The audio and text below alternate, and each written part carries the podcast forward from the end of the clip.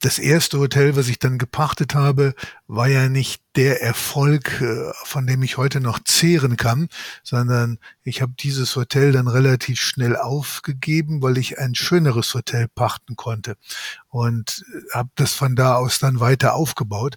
Ich glaube, heute ist es nach wie vor. Unternehmertum ist gefragt.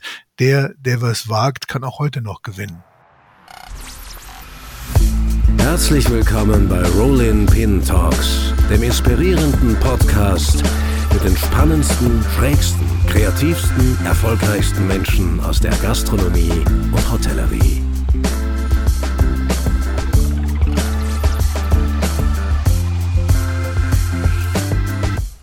Ja, herzlich willkommen zu einer neuen Folge der Rolling Pin Podcasts. Unser heutiger Gast kann man wohl ohne zu übertreiben eine der lebenden Hotellegenden Deutschlands nennen. Seit über 35 Jahren prägt er das deutsche Hotelbusiness wie kein zweiter mit 18 Hotels und über 2000 Zimmer. In vier Ländern hat er außerdem die Spitzengastronomie Deutschlands wie kein anderer Hotelier mitgestaltet. Ich freue mich unglaublich, ihn endlich in unserer Podcast-Reihe begrüßen zu dürfen. Herzlich willkommen, Herr Thomas Althoff. Ja, auch von meiner Seite. Ich freue mich sehr. Herzlich willkommen. Herr Althoff, begeben wir uns doch zu Beginn ähm, ein wenig in die Vergangenheit. Man kann es sich ja kaum vorstellen, aber auch so ein, ich möchte was sagen, imposantes Lebenswerk wie das Ihre soll ja einmal klein begonnen haben. Mit gerade einmal Anfang 20 pachten Sie sich in Aachen, glaube ich, Ihr erstes Hotel und sind plötzlich Hoteldirektor. Wie kann man sich das denn vorstellen? Das war ein Traum von mir gewesen, äh, in die Hotelbranche zu gehen, äh, auf Reisen mit meinen Eltern als äh, Junge habe ich Hotels gesehen in, in anderen Ländern, in Österreich, in Italien und habe gedacht, das ist eine Branche, die könnte dich faszinieren. Und nach der äh, Ausbildung, nach der Handelsschule und nach der Ausbildung zum Kaufmann habe ich mich dann sehr früh selbstständig machen können. Mit 21 Jahren, wie Sie gesagt haben, konnte ich das erste Hotel pachten. Äh, das war nicht ganz einfach, weil als 21-Jähriger äh, ein Hotel zu finden, wenn man zumal auch nicht allzu viel äh, finanzielle Mittel hat, war nicht so einfach. Mhm. Dementsprechend sah das Hotel aus. Es war ein bisschen in die Jahre gekommen, um es nett zu sagen. Aber es war ein Anfang.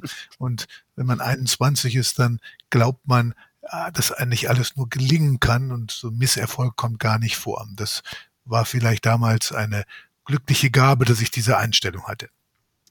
Was haben denn Ihre Eltern dazu gesagt? Der Junge ist völlig verrückt geworden? So ungefähr, aber sie haben es dann trotzdem äh, begrüßt, haben das äh, unterstützt, indem sie für einen Teil der Pacht gebürgt haben, wo ich ihnen mhm. bis heute noch dankbar für bin, dass sie da dieses Vertrauen in mich hatten. Mhm. Es klingt ja genauso faszinierend ähm, und irgendwie muss aber nicht sein. Das wäre nämlich meine Frage irgendwie auch anachronistisch. Wäre das heute so nochmal machbar? Warum nicht?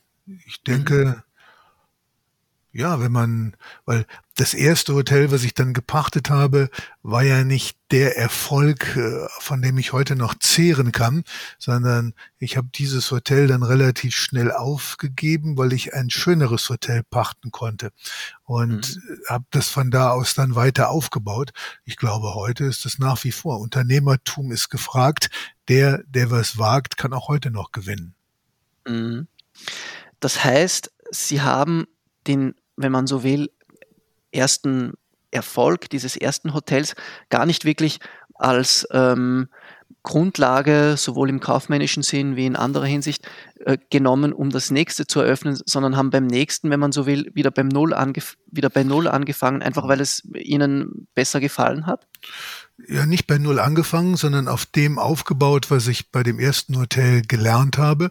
Und ein mhm. paar D-Mark damals konnte ich damit auch verdienen und einfach das Produkt einzutauschen gegen ein besseres Produkt.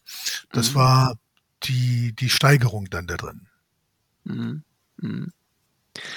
Ab wann war dann klar, dass Sie sich etwas breiter aufstellen können und wollen. Jetzt so ein wenig von der Zeit her. Sie haben jetzt eben das mhm. zweite Projekt erwähnt. Wie lange waren Sie da im Betrieb, wo Sie gemerkt haben, gut, vielleicht muss ich jetzt das eine gegen das andere gar nicht mehr eintauschen, sondern kann ja. das tatsächlich addieren und zusätzlich machen? Ah, das hat gedauert so zwei, drei Jahre. Dann konnte ich ein zweites Hotel noch dazu übernehmen. Und mhm. dann war ich äh, irgendwann 27 Jahre alt und habe gedacht, okay, jetzt kannst du das so weiter aufbauen. Oder du guckst, dass du nochmal äh, irgendwie einen Schritt daneben machst. Und damals war die Zeit, wo eine große internationale Hotelkooperation nach Europa expandierte. Das waren die Best Western Hotels. Mhm. Und die Best Western Hotels suchten einen, eine Organisation in Deutschland, die dort Best Western als Kooperationsmodell ausrollen sollte. Mhm. Und das war eine Chance, die ich ergriffen habe. Ich habe die beiden Hotels abgegeben, die ich hatte, und bin dann als äh, geschäftsführender Gesellschafter äh, eben zu Best Western Deutschland gewechselt. Und wir haben dort zusammen mit einem Partner äh, diese Kooperation aufgebaut. Und das habe ich vier Jahre gemacht. Und wo ich ging, hatten wir in Deutschland 100 äh, Hotels. Wir hatten einen Einkaufsverband gegründet, die Progros, die heute sehr erfolgreich am Markt äh, operiert. Und das mhm. war eine Zeit, die ich sehr intensiv genutzt habe, internationales Hotelmanagement und, und Organisationsstrukturen zu lernen, weil das mhm. für mich eben komplett neu war. Wo vielleicht man sonst in eine Universität gehen kann, um das zu lernen, hatte ich den Vorteil, dass ich das in der Praxis machen durfte. Mhm. Und mhm. nach dieser Zeit oder in dieser Zeit war mir klar, dass ich mein Leben nicht als Kooperationsgeschäftsführer dauerhaft oder mein berufliches Leben nicht damit beenden möchte, sondern wieder äh, der Hotelier sein möchte und habe dann 1984 das erste Hotel übernommen. Das ist unser heutiges äh, Amoron Hotel in Köln, das damalige Hotel Regent. Und das mhm. ist quasi der, das, der Grundstein für das Unternehmen, so wie es heute da steht. Das war also der Startschuss, wenn man so will, der Althoff-Gruppe. Genau, das war der Startschuss der Althoff-Gruppe. Das war ein Hotel in Köln mit äh, 180 Zimmern, äh, was auch einen, einen großen Renovierungsbedarf hatte. Aber da bin ich dann mit all dem, was ich in dieser Best Western Zeit gelernt hatte und dem, was ich vorher als Hotelier aufgeschnappt habe, eben frisch gestartet.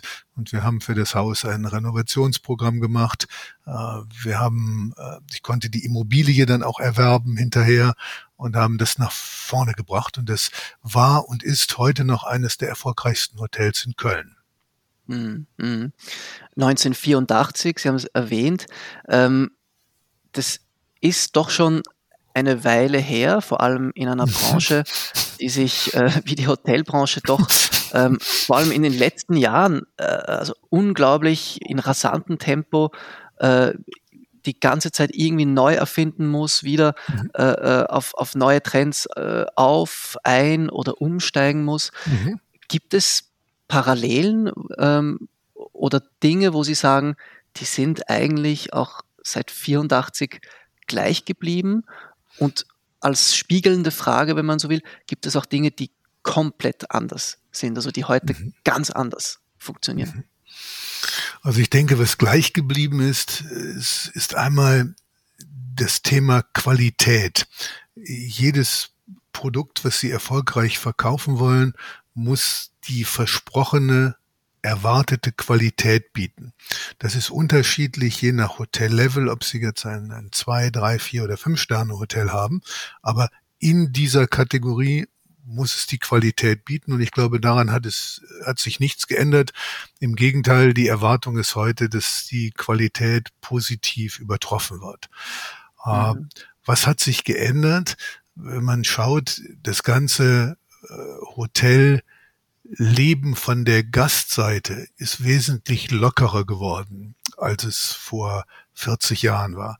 Das heißt, Konventionen äh, lösen sich auf, Anforderungen, die man quasi an den Gast gestellt hat, gibt's heute nicht mehr, sondern der Gast hat mit Recht äh, die Anforderungen, die er stellt an das Produkt. Und das ist natürlich im Grunde eine sehr positive Entwicklung.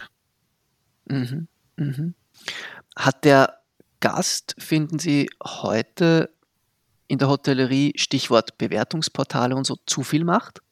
Nein, im Gegenteil. Ich finde das ja im Grunde genommen äußerst positiv, wenn man überlegt, äh, was wir früher uns für Mühe gemacht haben, herauszufinden, wie unsere Gäste über unsere Produkte denken, wie sie das empfinden.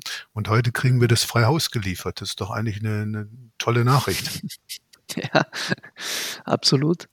Ähm, die Übernahme äh, des umgebauten Schlosshotels Leerbach damals, äh, ich glaube 92, markiert äh, doch so ein wenig den Einstieg in das Luxussegment, wenn ich das, mhm. wenn ich das richtig, richtig im Kopf habe. Was war denn damals die Ambition und wie ist es dazu gekommen? Es war in Anfang der 90er Jahre gab es eine Diskussion in der Hotellerie, inwieweit in der Zukunft äh, diese klassischen Hotelformen, gerade Luxushotels, überhaupt noch eine Nachfrage erleben würden.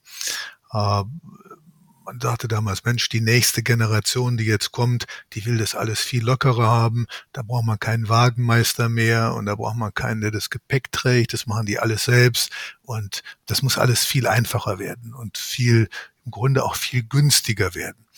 Und mhm. das war eigentlich, wo ich darüber nachdachte, nicht meine Überzeugung, weil wenn man so zurückdenkt, dann war ja eigentlich, solange man das überblicken kann, die Entwicklung eher die, dass Menschen gerne mehr Service haben möchten, bessere Produkte haben möchten. Und deswegen habe ich gedacht, äh, Hotellerie, fünf Sterne, das wird auf keinen Fall äh, ein, ein Ende finden, sondern das wird vielleicht sogar erst richtig losgehen. Und mhm. ich glaube, das, was wir gesehen haben, ist ja, dass dieses Segment der Hotellerie in den letzten 30 Jahren sich ganz hervorragend entwickelt hat. Es gibt Menschen, immer mehr Menschen auf der Welt, die über höhere Einkommen verfügen und auch die Ausgabebereitschaft äh, haben, äh, sich schöne Hotels zu gönnen. Das ist zwar immer nur die Spitze der gesamten Nachfrage, aber diese, die Gesamtmenge ist gewachsen. Und deswegen haben wir gesagt, das probieren wir doch mal. Wir konnten damals ein schönes Anwesen in der Nähe von Köln übernehmen, haben das umgebaut zu einem Fünf-Sterne-Hotel, haben äh, damals mit Dieter Müller, dem Meisterkoch, einen begnadeten äh, Küchenchef gefunden. Und mhm. das war eines der erfolgreichsten Neueröffnungen eines Fünf-Sterne-Hotels, die es in Deutschland gegeben hat. Mhm. Sie haben es ja angesprochen und es ist ja auch ein, ein perfekter Übergang eigentlich ähm, hin zu der Rolle der Spitzengastronomie, die es ja, äh, die in, in Ihren Hotels und Ihrer Hotelgruppe eine unglaublich prominente und beeindruckende Rolle spielt. War das eigentlich von Anfang an so ein klarer Anspruch, ähm, dieses spitzengastronomische Geschäft dermaßen zu prägen oder ist das einfach irgendwie alles so nebenbei passiert als Konsequenz des Luxusprodukts der mhm. Fünf-Sterne-Hotellerie? Aber ich meine, nicht jedes Fünf-Sterne-Hotel hat schließlich ein Drei-Sterne-Restaurant. Nee, muss es auch nicht haben, aber trotzdem, wo wir gesehen haben, wie der Erfolg in dem Schlosshotel Leerbach mit diesem Konzept war, haben wir eben gesagt, gut, das passt ja auch prima zusammen wenn sie gute Hotellerie und gute Gastronomie zusammenbringen. Und deswegen ist das ja auch bis heute unser Modell. Wobei, Sie haben es gerade gesagt, nicht jedes Hotel braucht ein Drei-Sterne-Restaurant. Das muss ja auch äh, passen auf das Hotelprodukt hin und auf den Standort, wo das Hotel ist. Wenn mhm. Sie nach Saint-Tropez fahren, haben Sie vielleicht andere Anforderungen an die Gastronomie, als wenn Sie äh, ins Grand Hotel Schloss Bensberg nach Bergisch Gladbach fahren. Mhm, mhm, mhm. Wie kann man sich jetzt auch ein wenig so den, den Zugang von Herrn Althoff vorstellen, der jetzt eines der besten Restaurants äh, äh, Deutschlands auf die Beine stellen will in, äh, in seinem Hotel. Ich meine, Sie haben ja immer unglaublich prominente ähm, beziehungsweise hoch erfolgreiche Küchenchefs, ähm, teilweise auch zu ihren Sternen äh, verholfen. Wie, wie war das? War, sind Sie da oft gezielt ähm, auf diese Küchenchefs zugegangen? Haben Sie sich durch deutsche Restaurants gekostet mhm. und dann gesagt, den will ich haben? Wie kann man sich so ein wenig da diesen, diesen Zugang vorstellen? Also wir haben, ich habe schon darauf geguckt, welcher Küchenchef passt zu welchem Hotel und zu welchem Standort und habe dann eben geschaut, wen können wir dafür ansprechen und wen können wir dazu gewinnen. Und das ist mhm. die Vorgehensweise. Mhm. Es klingt relativ einfach. Die, das, Sie sagen das, das was es ist, es klingt einfach und ist dann oft mhm. nicht einfach gemacht. Da haben Sie vollkommen recht. Mhm. Und auch da äh, würde mich interessieren, wir haben vorhin auf die Unterschiede und die Parallelen der, der Hotelleriebranche ähm, gesprochen. Wie sieht es jetzt im Bereich, in diesem Mikrokosmos, der ja in Ihrer Gruppe auch beherbergt ist, in diesem Mikrokosmos der Spitzengastronomie aus? Äh, was sind jetzt da so Ihre Erfahrungen, inwiefern sich da Dinge verändert haben im Laufe der Jahrzehnte? Also die Erfahrung ist hier ziemlich eindeutig, dass es noch mehr zu den Spitzen, Spitzenleistungen geht, also zu der Champions League. Äh, wenn man sich erinnert, vor 40 Jahren gab es in Deutschland vielleicht eine 20 Sterne-Restaurants. Wenn sie einen Michelin-Stern hatten, war das was ganz Besonderes damals, wo Menschen bereit waren, dahin zu fahren, zu übernachten, um in einem solchen Restaurant zu essen. Mittlerweile gibt es in Deutschland über 300 äh, Sterne-Restaurants. Das heißt, das alleine ist nicht mehr äh, das herausragende Merkmal. Sie müssen also heute schon gucken, dass Sie dann zwei oder dann drei Sterne haben. Und wenn Sie drei Sterne haben, dann gibt es dann elf oder zwölf in Deutschland und äh, auf der Welt, glaube ich, 50 im Augenblick. Auch mhm. das alleine erkennt man daraus, ist dann auch noch kein Alleinstellungsmerkmal, sondern sie müssten versuchen, dass sie dann eben auch in diesem Bereich wieder weiter nach vorne gehen. Ich glaube, das ist der, der große Trend, wenn Sie das als Alleinstellungsmerkmal sehen. Wenn Sie Gastronomie so betrachten wollen, dass Sie sagen, es kann ja auf verschiedenen Qualitätsebenen trotzdem in der jeweils optimalen Qualität stattfinden, dann ist mhm. das eigentlich unser heutiges Konzept, wie wir unsere Hotels betreiben.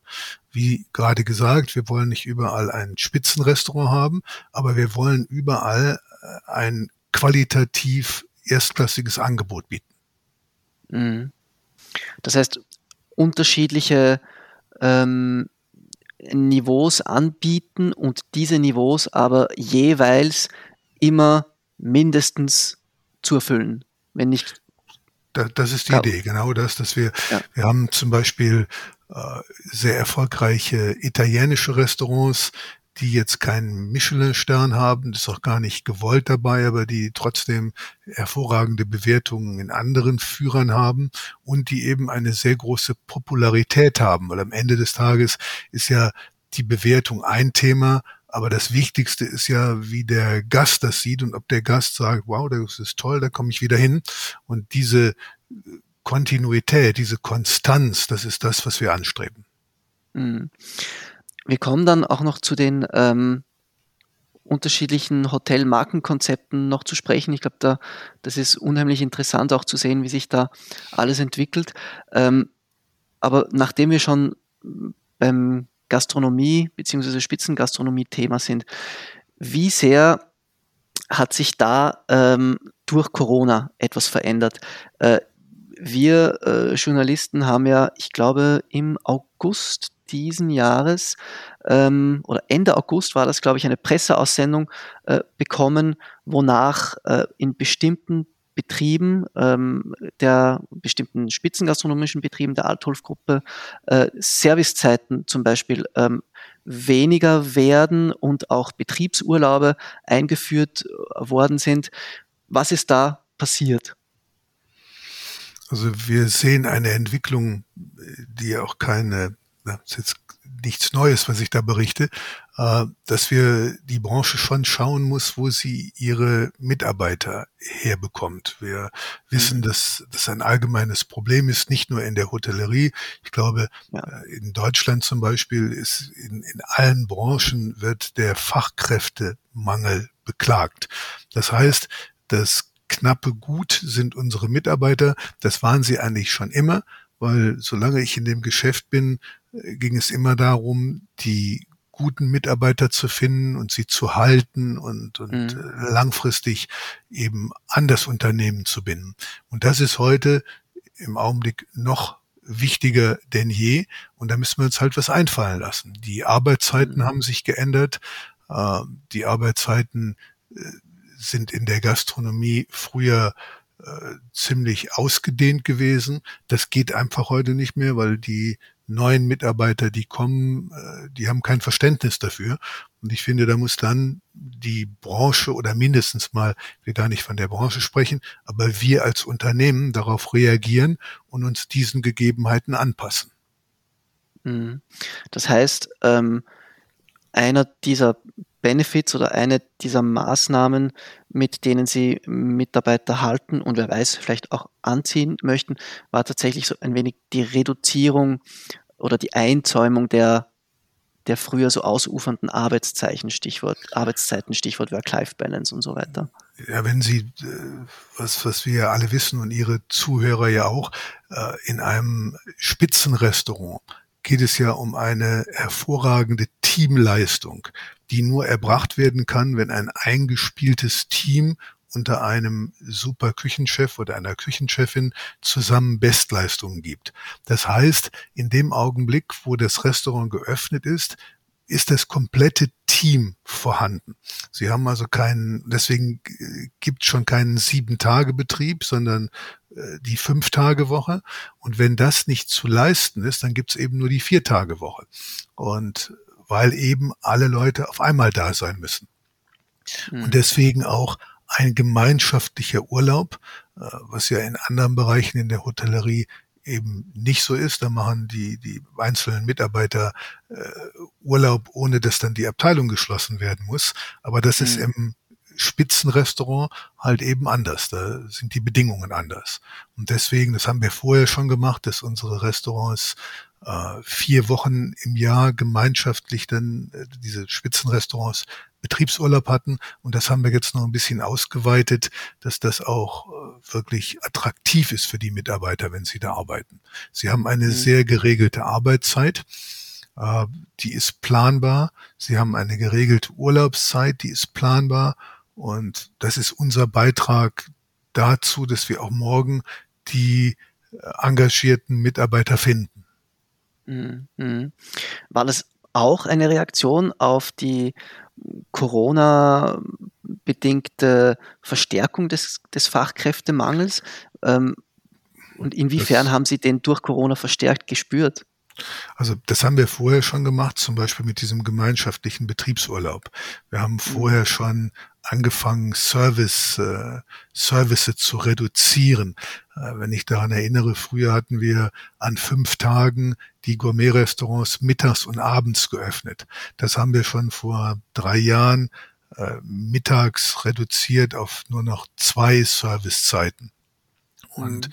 das ist jetzt die Entwicklung, dass wir sagen, wenn wir auf keinen Fall an die Qualität der Produkte gehen möchten, dann müssen wir gucken, dass wir die Servicezeiten nochmal so reduzieren, dass die Mitarbeiter auch in der Lage sind, weiterhin diese Top-Spitzenleistungen zu erbringen. Mhm.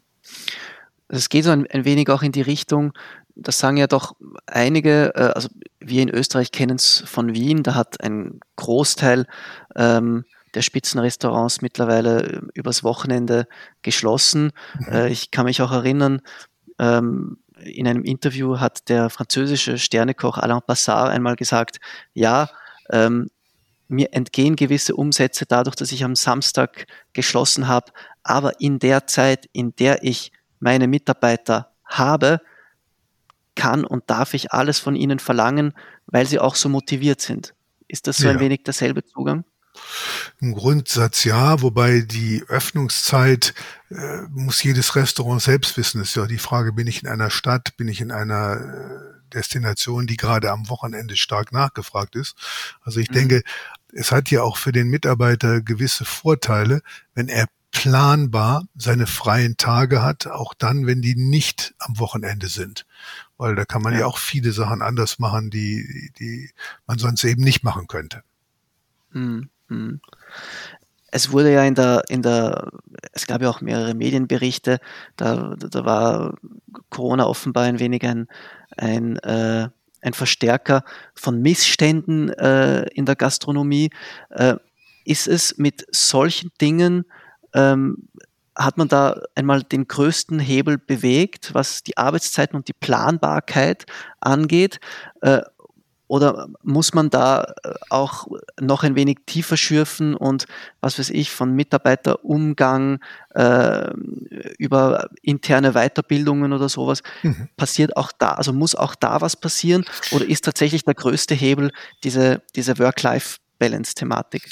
Ich glaube, es muss auf allen Ebenen was passieren, weil, aber das ist ja ein ständiger Prozess. Ich glaube, das haben Sie unabhängig von der Spitzengastronomie ja in jedem Unternehmen, dass die Führung und die Führungskultur in einem Unternehmen eine bedeutende Rolle spielt und sowas mhm. hat immer Luft nach oben in jedem Unternehmen. Das kann man immer weiter ja. verbessern. Ja. Dazu kommt bei uns ja auch ein wichtiges Thema, was äh, oft angesprochen wird. Das ist die Bezahlung unserer Mitarbeiter in Hotellerie und Gastronomie. Und äh, da wäre ich natürlich sehr dafür, wenn wir das auch deutlich weiter erhöhen könnten, damit wir noch wettbewerbsfähiger zu anderen Branchen hin sind, wo es eine solche Erhöhung setzt natürlich voraus, dass wir dann auch in der Lage sind, höhere Preise zu erzielen für unsere mhm. Produkte. Mhm. Und ich glaube, mhm. dafür müssen wir gucken, dass wir das Verständnis wecken. Wir sehen das, wenn Sie in die Schweiz gucken. Wir haben drei Hotels in der Schweiz, in Luzern, in Davos und in Zürich jetzt seit diesem Jahr.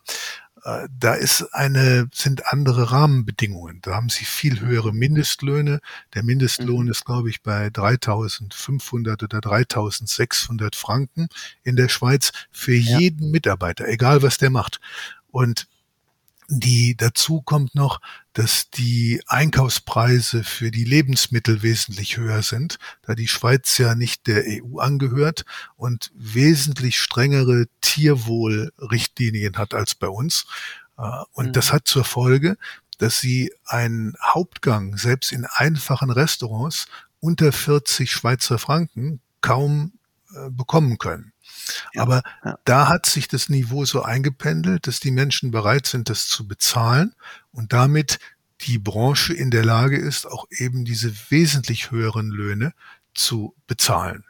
Und das mhm. wäre so mein Ziel, wo wir in Deutschland und in den anderen Ländern auch hinkommen sollten. Ja, ja. Sie haben ja ähm, jetzt gleichzeitig zu den äh, Fünf-Sterne-Betrieben, über die wir vorhin gesprochen haben, ähm, auch angefangen im Jahr 2009 ein anderes Hotelmarkenkonzept ähm, weiter zu entwickeln oder auf die Beine zu stellen, die Ameron-Marke. Das mhm. soll auch eine neue Zielgruppe an, ansprechen. Mhm. Äh, was war denn die Idee hinter der Gründung von Ameron? Also eigentlich kommen wir aus diesem Vier-Sterne-Geschäft. Das erste Hotel war äh, das Hotel Regent in Köln, ein Vier-Sterne-Plus-Hotel. Und wir haben diese Hotels auch immer neben den Fünf-Sterne-Hotels betrieben, haben dann uns in 2009 entschieden, das unter einer eigenen Marke äh, zusammenzufassen und das war eben die Marke Amoron. Und mhm. Amoron ist ein sehr äh, modernes Konzept, äh, was drei strategische Säulen hat, genauso wie die Fünf-Sterne-Hotels. Diese drei Säulen sind schöne Architektur, Design und Kunst, die wichtigste Säule in der Mitte sind die Mitarbeiter, die die gute Dienstleistung für die Gäste bringen. Und die dritte Säule ist auch hier Gastronomie. Aber das alles äh, leichter und lockerer und moderner als im Fünf-Sterne-Bereich. Und diese Marke entwickelt sich wirklich prima. Wir sind jetzt bei Hotel Nummer 11 und das wächst auch weiter gut. Mhm. Äh, Sie haben ja dann äh, 2020 auch das äh, erste Haus der jungen Lifestyle-Marke Urban Loft in Köln eröffnet. Wie, was ist da der mhm. Unterschied und was, was, was ist da die Idee jetzt auch und auch die Positionierung innerhalb der, äh, der gesamten Althoff-Gruppe? Urban Loft ist nochmal ein, eine Neuerung. Das ist noch unkomplizierter und spricht eine andere Zielgruppe an. Das sind wirklich die jungen, kreativen äh, Menschen, die auch die jung gebliebenen kreativen Menschen, die noch andere Anforderungen an Hotels haben, die, mhm. wo das äh, Arbeiten und die Freizeit noch mehr ineinander übergehen, äh, die sehr digital unterwegs sind, die vielleicht gar kein Büro brauchen, um zu arbeiten, sondern das überall machen können. Und Urban mhm. Loft soll in der Stadt ihnen eine, einen Zugang geben, die Stadt wirklich authentisch kennenzulernen. Das ist der Gedanke. Und deswegen ja. freuen wir uns, dass das erste Hotel in Köln in einem Viertel äh, aufgemacht hat. Eigelstein, das ist direkt hinter dem Kölner Hauptbahnhof. Das ist mhm. wirklich Multikulti pur. Mehr Urban geht nicht in Köln als dort an äh, in diesem Urban Loft. Hat sich sehr erfolgreich entwickelt. Wir haben das letztes Jahr aufgemacht.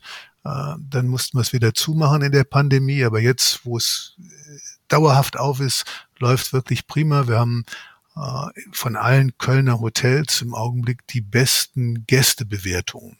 Und das von ja. 240 Hotels. Das zweite Hotel der Marke kommt nach Berlin. Das eröffnen wir nächstes Jahr im Sommer. Und dann wollen wir weiter in die großen Städte in Deutschland und in Europa. Das heißt, die Expandierung der Urban Loft äh, Marke ist momentan ein wenig äh, eine Priorisierung, wenn ich das richtig raushöre? Wir wollen mit allen drei Marken wachsen. Das, äh, bei den Altaf-Hotels kommt als nächstes das Domhotel in Köln. Das wird gerade oh. komplett oh. neu gebaut und das werden wir im Jahr äh, 23 im Sommer eröffnen. Ein wirklich, glaube ich, ein ganz außergewöhnliches Hotel. Und für Amoron äh, werden weitere Hotels kommen und für Urban Loft sicherlich auch. Unser mhm. Fokusgebiet ist Europa. Wir möchten gerne in Europa weiter wachsen. Wir sind jetzt in Deutschland, in der Schweiz, in Frankreich und in England. Und da ist eben noch viel Platz auf der Karte, um noch vorsichtig und äh, gezielt weiter zu wachsen. Ja. Äh, wenn man Ihnen so zuhört, äh, vergisst man ein wenig oder hat man das Gefühl, äh, dass Sie ja da immer noch äh, an vorderster Front auch operativ mitmischen. Sie haben sich aber jetzt doch ein wenig zurückgezogen. Ja, wir haben das operativen Ebene. Mhm, wir haben das äh, neu aufgestellt. Ich habe die Freude, seit dass seit äh, Mai letzten Jahres Frank Machenbach, der früher die Oetker Hotels äh, über 20 Jahre geleitet hat, äh, zu mir gewechselt ist. Er ist mein Nachfolger als CEO und er ist als Minderheitsgesellschafter in unser Unternehmen eingetreten, so dass auch gerade hier die Betonung auf Familienunternehmen auch in der Zukunft noch weiter ausgeprägt ist. Mhm. mhm. Was? Und ich selbst bin jetzt äh, der Chairman of the Board. Ich gucke mir das mhm. jetzt vom Verwaltungsrat an, vom Beirat an. Und das ist eine ganz hervorragende Zusammenarbeit. Es gibt äh, mir die Gelegenheit, mich noch mehr um Strategie und Wachstum des Unternehmens zu kümmern und das eben zusammen mit Frank Marenbach weiter nach vorne zu treiben. Ja, wie ungewohnt ist es für Sie, äh, nach all diesen Jahrzehnten ein wenig in einer ja, distanzierteren oder vogelperspektivischeren äh, Position zu sein? Also die erste Zeit habe ich das gar nicht so mitbekommen, weil wir da mit Corona voll beschäftigt waren. Der, der Frank Marenbach ist ja, ja. Im, mitten in dieser Corona-Zeit äh, gewechselt, wo die Hotels alle noch geschlossen waren, wirklich wirklich furchtbar. Äh, dann haben wir sie aufgemacht im Sommer und gedacht, jetzt geht alles nach oben und dann mussten wir sie, wie wir ja nun alle im November zumachen bis zum äh, Mai, Juni diesen Jahres. Also von der Seite ist da noch nicht so viel Routine reingekommen, aber das passiert jetzt. Jetzt merke ich, dass das, dass also äh, diese gewollte neue Bahn annimmt, äh, auf die ich mich ja auch freue, weil sonst hätte ich es ja nicht so gemacht. Aber ja. so ist das natürlich gut, wenn man guckt, das ist ja so ein Unternehmen zu führen äh, und zu besitzen, ist ja wie ein, ein Langstreckenlauf und da muss man einfach diese Staffelübergabe muss richtig funktionieren. Ja. Ähm, Sie haben es jetzt schon ein wenig angesprochen, es wird expandiert, man konzentriert sich auf Europa. Ähm, was gibt es sonst noch an Zukunftsplänen? Äh, wie kann man sich da ein wenig, mhm. wie blicken Sie da in, in die Zukunft als also abschließende Frage? Wir wollen schauen, dass wir erstmal diese unsere drei Marken weiterentwickeln, das Hotelunternehmen weiterentwickeln und daneben gucken, welche Investments gibt es noch, die dazu passen. Das sind sicher Immobilienaktivitäten, das sind aber auch Sachen, äh, ich habe dieses Jahr das Glück gehabt, dass ich ein Weingut übernehmen konnte, das Weingut Schloss Ortenau in der Ortenau in Baden. Ein wirklich sehr schönes Anwesen mit 45 Hektar Rebfläche. 45 äh, Daneben Hektar, das ist ja mal gar nicht so wenig. Ja? Also für international ist das klein, für, für Deutschland ist das schon ein von, von, von mittlerer Größe. Und daneben mhm. gucken wir, in welchen Bereichen wir noch expandieren können, zum Beispiel alles das, was digital passiert, auch um die Hotellerie herum, dass wir da den Anschluss nicht verlieren und an geeigneter Stelle uns auch beteiligen. Mhm. Das heißt, die Althoff-Gruppe wird äh, etwas digital, äh, ich möchte jetzt nicht sagen digital affiner, weil äh, es ist jetzt nicht so, als wäre die Althoff-Gruppe nicht digital affin, aber einen größeren Fokus wird da auf Digitalisierung gelegt in Zukunft? Ja. Das tun wir schon eben seit, das haben wir schon vorher gemacht, aber das mhm. beschleunigt seit Beginn dieser Pandemie, weil das ja auch eine Lehre ist daraus, dass man guckt, das, was man digitalisieren kann, muss auch digitalisiert ja. werden. Das ist ja jetzt mhm. äh, nichts Neues in, in unserer, was unsere Branche entdeckt, sondern das machen andere Branchen ja sehr erfolgreich vor. Und man muss es beschleunigen, diesen Prozess jetzt. Und das tun wir und das ist auch äh, genau die Idee von Frank Machenbach, dass wir da eben alles, was mit unseren Prozessen zusammenhängt, dass wir da die modernsten effizientesten Sachen haben, die man sich vorstellen kann, weil vor 20 Jahren hätte man gesagt, ah, das macht er ja nur, um, um, um zu rationalisieren. Aber das hat sich ja heute komplett geändert. Sie müssen ja Prozesse haben, weil sie vielleicht die Mitarbeiter gar nicht mehr finden, die das machen wollen. Und deswegen ist es einfach eine Notwendigkeit, dass man so rationell wie nur irgend möglich die Sachen nach vorne bringt. Absolut. Als allerletzte Frage jetzt, das heißt, darf man sich in absehbarer Zukunft auf einen Althof-Wein einstellen oder wird das etwas anderes? Das Weingut selbst, äh, Schloss Ortenberg, äh, hat eine ganz tolle Tradition. Dieses Weingut gibt es seit 1407. Mhm. Und mein Ansatz ist zu versuchen, dieses Weingut noch weiter nach vorne zu bringen, noch bekannter zu machen, aber eben unter seinem Namen äh, Schloss Ortenberg und St. Andreas, das sind so diese beiden Begriffe, die da stehen, und das nach vorne zu bringen. Das soll kein Althoff-Hotel Weingut werden, sondern ein Weingut, was aus sich heraus für Qualität und Exzellenz steht. Ja, ich würde sagen, das sind äh, hochinteressante und faszinierende, wenn nicht gar glänzende Zukunftsperspektiven. Lieber Herr Althoff, ich danke Ihnen ganz herzlich für dieses spannende Gespräch und sehr ergiebige Gespräch. Ich hoffe auf ein baldiges Wiedersehen und in der Zwischenzeit ganz, ganz herzliche Grüße und alles Gute Ihnen. Herzlichen Dank und danke an Sie für Ihr Interesse und für das äh, wirklich sehr angenehme Gespräch.